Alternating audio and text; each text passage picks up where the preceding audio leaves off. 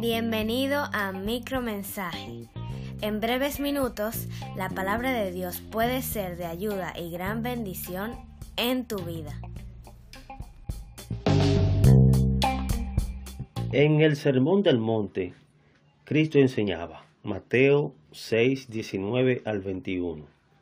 No os hagáis tesoros en la tierra, donde la polilla y el orín corrompen, y donde ladrones minan y hurtan, sino haceos tesoros en el cielo, donde ni la polilla ni el orín corrompen, y donde ladrones no minan ni hurtan, porque donde esté vuestro tesoro, allí estará también vuestro corazón. Cristo dice que las cosas materiales acumuladas en la tierra no te ofrece seguridad financiera. Por lo general las personas buscan en estas cosas garantía de vivir mínimamente cómodo en un futuro cuando los años les obliguen al retiro de toda actividad productiva. Hacer tesoros en el cielo es lo que Él quiere que hagamos.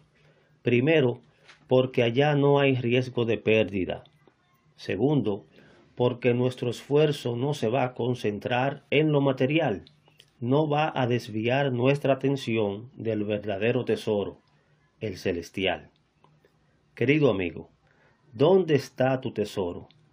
¿En la tierra o en el cielo?